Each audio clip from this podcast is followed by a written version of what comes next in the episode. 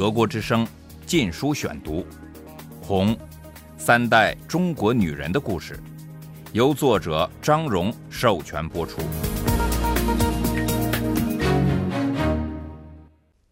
第十四章：爹亲娘亲不如毛主席亲。对毛泽东的个人崇拜，一九六四至一九六五年。第一节：一九六四年。也就是我十二岁那年，毛主席，我们总这样称呼他，渐渐主宰我的生活。大饥荒后，他不得不让步，隐退了一段时间。现在，当经济情况明显好转时，他开始准备大复仇、大清洗。最重要的步骤是加强对他的个人崇拜。正是为了这个目的，他号召全中国人，特别是青年人，向雷锋同志学习。雷锋是位士兵，一九六二年二十二岁时死去。他生前似乎做了许多好事，比如帮助老人、病人，把自己多年的积蓄捐献给灾区救灾，还把定粮分给生病的同志。老师们告诉我们要效法雷锋，最重要的是学习他热爱毛主席的精神。雷锋做每一件事前总会想起毛主席的教导。《雷锋日记》现在成了我们的道德教科书，它里面几乎每一页都有类似的话：读毛主席的书，听毛主席的话，按毛主席的指示办事，做毛主席的好战士。我们宣誓要像雷锋叔叔一样，上刀山下火海，粉身碎骨在所不辞。毛主席指向哪里，我们就奔向哪里。对毛泽东和雷锋的崇拜，其实是一枚镍币的两面，一面是绝对权力，另一面是绝对服从。我第一次读毛泽东的书是在一九六四年，那时满耳朵都是毛的两句话：“为人民服务”和“千万不要忘记阶级斗争”。雷锋的一首四季诗就是这两句口号的诗话，这首诗我们都背得滚瓜烂熟。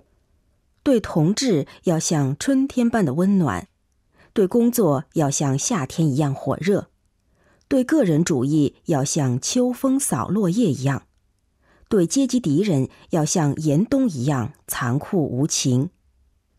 我们的老师根据这首诗告诫我们在做好事时务必小心，否则会误帮了阶级敌人。但谁是阶级敌人呢？当我问老师、父母时，他们也都支支吾吾，说不出个所以然。有时回答像电影里那样的坏人，但是在我周遭根本碰不到像电影里那种一望即知是坏蛋的反面人物。这样一来，我从老太太手上拿包袱时，心里就不踏实了。我总不能问他：“你是阶级敌人吗？”我们有时到学校附近的小巷打扫民宅。有一所房子里住着一位年轻男子，他总是懒洋洋地半躺在竹椅上，脸上挂着讥讽的笑容，袖手旁观。当我们累得满头大汗替他擦窗户时，他还得寸进尺地把脚踏车推出来，要我们替他洗净擦亮。我们一边洗，他还一边挖苦：“真是可惜啊，你们当不成真正的雷锋。”因为这里没有摄影记者拍下你们拿去上报纸。雷锋每次做好事时，不知怎么回事，总有记者在场摄影。我们大家都很恨这个懒人和他肮脏的脚踏车，他该是阶级敌人吧？但我们知道他不是，他在一家机械厂工作，是工人阶级，革命的领导阶级。我感到迷惑不解了。我常常做的一件好事，是在放学后帮人推板板车，手拉平板车。这些板板车经常载满水泥包、石块或电线杆，沉重的可怕。拉车人每迈一步都像使尽了浑身力量，甚至在严冬时也见他们光着膀子、汗流浃背的吃力工作。上坡就更艰难了。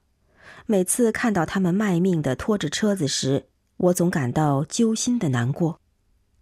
自从掀起雷锋的运动后，一放学我就站在斜坡下等待，遇到板板车经过时，我就从后面使尽全力帮人家推。在我离开时，拉车人总会稍稍偏过头来，给我一个感激的微笑。当然，他不能停下来，一停下来就拉不动了。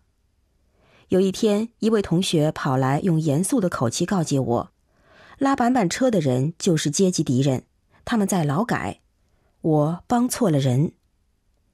这一惊非同小可，我赶忙去问老师。当时我们都把老师的话当作圣旨，但是这回他丧失了平时的权威模样，看上去像是不知该说什么好。他沉思了一会儿，才说他也不知道。不过要我以后别再去帮人推车了。老师也不知道，这更使我如坠五里雾中。事实上，那些人很多是跟国民党有关系的，或是历次运动的牺牲品。他们确实是在劳改，而老师显然不想告诉我。从此，我只要一见到拉板板车的人，就强压住沉重的心情，转过脸迅速走开。不忍心看那些弓着腰、步履艰难的苦力。为了使我们仇恨阶级敌人，学校还经常召开忆苦思甜会，说我们这代人生在新中国，长在红旗下，完全不知道国民党统治下的生活有多么悲惨。他们说，雷锋就曾经受过苦，七岁时他母亲被地主强奸后悬梁自尽。这就是为什么雷锋憎恨阶级敌人，而全心拥护毛主席。老工人、老农民也被请来做报告，告诉我们他们小时候如何挨饿，在严冬腊月没有鞋穿，他们的小兄弟如何在小小年纪就饿死了。他们一再反复地说，多么感谢毛主席救了他们的性命，让他们吃饱穿暖。有一次，还来了位凉山彝族奴隶。他说，那个地区一直到五零年代后期才取消奴隶制度。他边说边撩起衣服，让我们看清从前主子毒打他留下的疤痕。每当做报告的人绘声绘影地叙述他们的苦日子时，坐得满满的礼堂内总是一片啜泣声。我总在想，国民党怎么这样坏呀？毛主席实在太伟大了，我要一辈子忠于您。为了让我们尝尝没有毛主席生活会是什么滋味，学校食堂不时的给我们做忆苦饭，说这是国民党统治下穷人吃的食物。这些饭是由各种稀奇古怪的野菜做成的大杂烩，难吃的不得了。我第一二次吃时还吐了出来，不禁心想。炊事员不是在恶作剧吧？这是人吃的吗？德国之声《禁书选读》。有一天，我们去参观西藏的阶级教育展览，有张照片是地牢，里面爬满吸血的大毒虫，还有可怕的刑具，包括挖眼睛的勺和割脚筋的刀。有位藏民坐着轮椅到我们学校来做报告。他从前是位奴隶，被主人割断脚筋，终身残废。一九六四年后，一些地主庄园被辟作阶级教育展览馆，展示以前的地主是如何剥削农民的血汗，过着骄奢淫逸的生活。一九六五年春节，父亲带我们去参观川西平原著名的刘文彩地主庄园。坐车约两个半小时。虽然说是去受阶级教育，实际上是借机踏青。我们几乎从来没有机会全家出城到乡下去玩儿。我们的汽车行驶在一片葱绿的成都平原上，桉树整齐地排列在柏油路两旁。我目不转睛地凝视窗外秀丽的景色，一丛丛翠竹环抱着农家小院。透过竹叶，隐约可见橙黄色麦草覆盖的屋顶，上面炊烟袅袅。每个竹丛都有小溪环绕，溪水映着沿岸盛开的迎春花。父亲在行前说要我们每人写一篇散文，描写早春的乡村景色。我于是不得不细心观察。但有个现象使我大惑不解：田野里稀疏散布着树木，光秃秃的枝干上只在顶端有一小撮叶子，仿佛是旗杆上戴着顶小绿帽。父亲解释说，成都平原人口稠密，农民缺柴烧，就把能砍到的枝叶都砍光了。他没有告诉我，其实几年前这里的树多得很，直到大跃进时，树都被砍去炼钢了。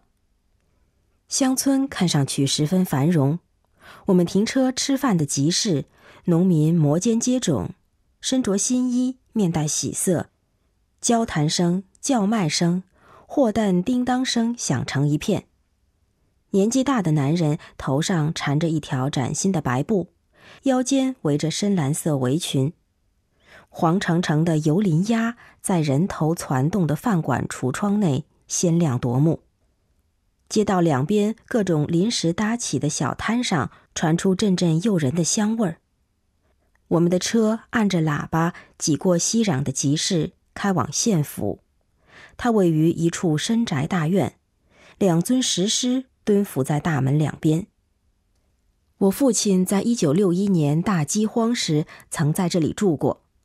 四年后的今天，当地官员想向他夸示他们的生活有了多大的改善。他们陪我们去一家饭馆，之前已事先订好了厢房。饭馆里人挤人，个个盯着我们看。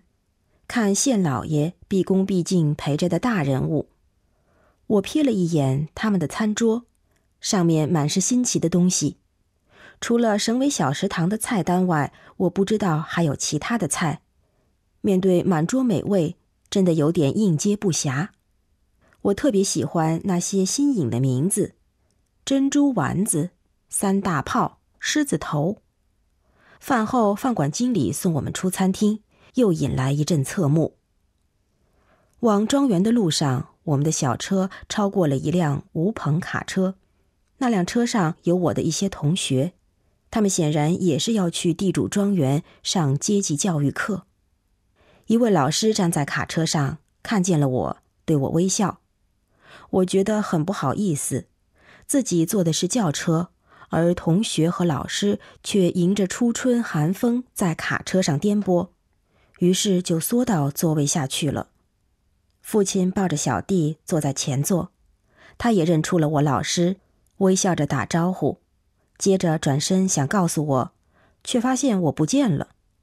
他高兴地笑了，认为我对特权感到羞愧是一件值得赞扬的事。讲解人员带我们参观这座庄园，我一路上都感到震惊。有一组塑像描绘农民向地主交租的情形，其中一个场面是地主用不同的粮器盘剥削农民，用大斗收租，小斗借出，利息还高得不得了。庄园里有刑讯室和阴森森的水牢，牢里有个铁笼子浸在污秽的水里，铁笼子小的让人关在里边，既不能站直，又不能坐下。讲解人员说：“这是地主用来惩罚抗租的农民的。据说有所院子曾住过三个奶妈，专门挤奶未成年的地主刘文彩，因为人奶最能滋补身体。另外，他的五姨太一天要杀三十只鸭子，他不吃肉，只吃鸭掌。刘文彩地主庄园是全国有名的。”但我当时完全不知道他的兄弟正在北京任某部部长。一九四九年底，共产党大军压境时，他是地方军阀，在成都不战而降，所以共产党让他当部长以示奖励。整个展览教育我们的是国民党统治下的吃人社会，要我们感谢毛泽东。我们受到的宣传是。阶级敌人就是那些用心险恶、企图使国民党复辟的人，他们会把中国拉回到从前，使我们没有学校念书，冬天没有鞋穿，因此我们必须粉碎阶级敌人。我们还听说，在一九六二年困难时期，这是官方对饥荒的委婉说法。蒋介石曾准备反攻大陆，尽管有这一大堆教育，阶级敌人对我和同一辈的人来说仍十分抽象、朦朦胧胧。他们似乎属于遥远的过去。毛主席也没有告诉我们身边的人中谁是敌人。然而，阶级敌人的概念已深植在我们的脑海中。同时，毛泽东也播下了对他个人绝对忠诚的种子。我和同辈的人都在这种简单而有效的灌输中成长。这种个人崇拜成功的部分原因是毛泽东好像总是有理，对阶级敌人恨就是忠于人民，完全顺服于他即是无私。这些词藻后面的含义，小孩子很难看透，特别是成年人也帮着毛说话。当时，他们也都卷入了崇拜毛泽东的潮流中。德国之声《禁书选读》，《红》，三代中国女人的故事，由作者张荣授权播出。